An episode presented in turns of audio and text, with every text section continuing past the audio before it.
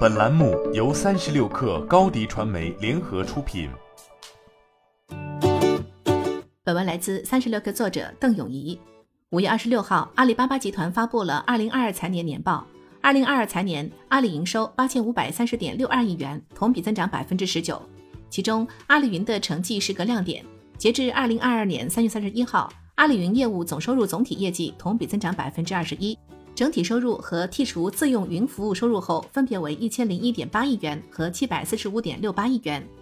利润方面，阿里云首次实现了全年盈利，从二零二一财年的亏损二十二点五一亿元扭亏至二零二二财年的盈利十一点四六亿元。成立十三年后，阿里云收入终于来到千亿大关，并且连续五个季度实现盈利。对于阿里云来说，这是一个里程碑。然而，值得注意的是，阿里云的增速仍在放缓。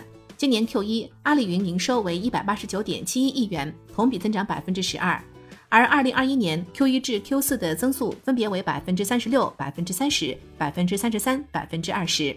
对此，阿里云在财报中的解释有两点：一是一位互联网行业头部客户基于非产品相关的原因，逐渐减少使用其海外云服务，也就是字节跳动；其他原因还包括中国互联网行业客户的需求减少、经济活动减慢。疫情影响而导致部分混合云项目延迟交付。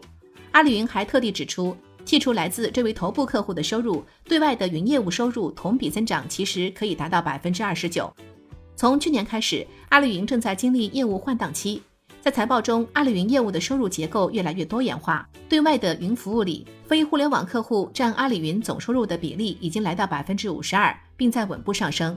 从财报中的解释也可以窥见。互联网行业的业务增量在减少。从去年开始，阿里云也通过设立十八个区域分公司、更换高管队伍等方式，加大对政企业务的投入力度。不过，因为监管收紧、数据安全问题，阿里云遇到不少挑战，比如在政企市场中丢单，政企市场客户的重定制、长周期也让维持增长越来越难。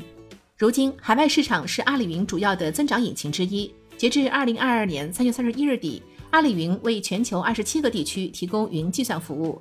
二零二二财年还在印尼、菲律宾、韩国、泰国及德国新增了互联网数据中心。阿里云也提及了钉钉的相关情况。截至今年三月底，钉钉已经服务了超过两千一百万的企业客户，并且已完成开发超过三百五十万个钉钉应用程序。新媒体代运营就找高迪传媒。微信搜索高迪传媒，有效运营公众号、抖音、小红书，赋能品牌新增长。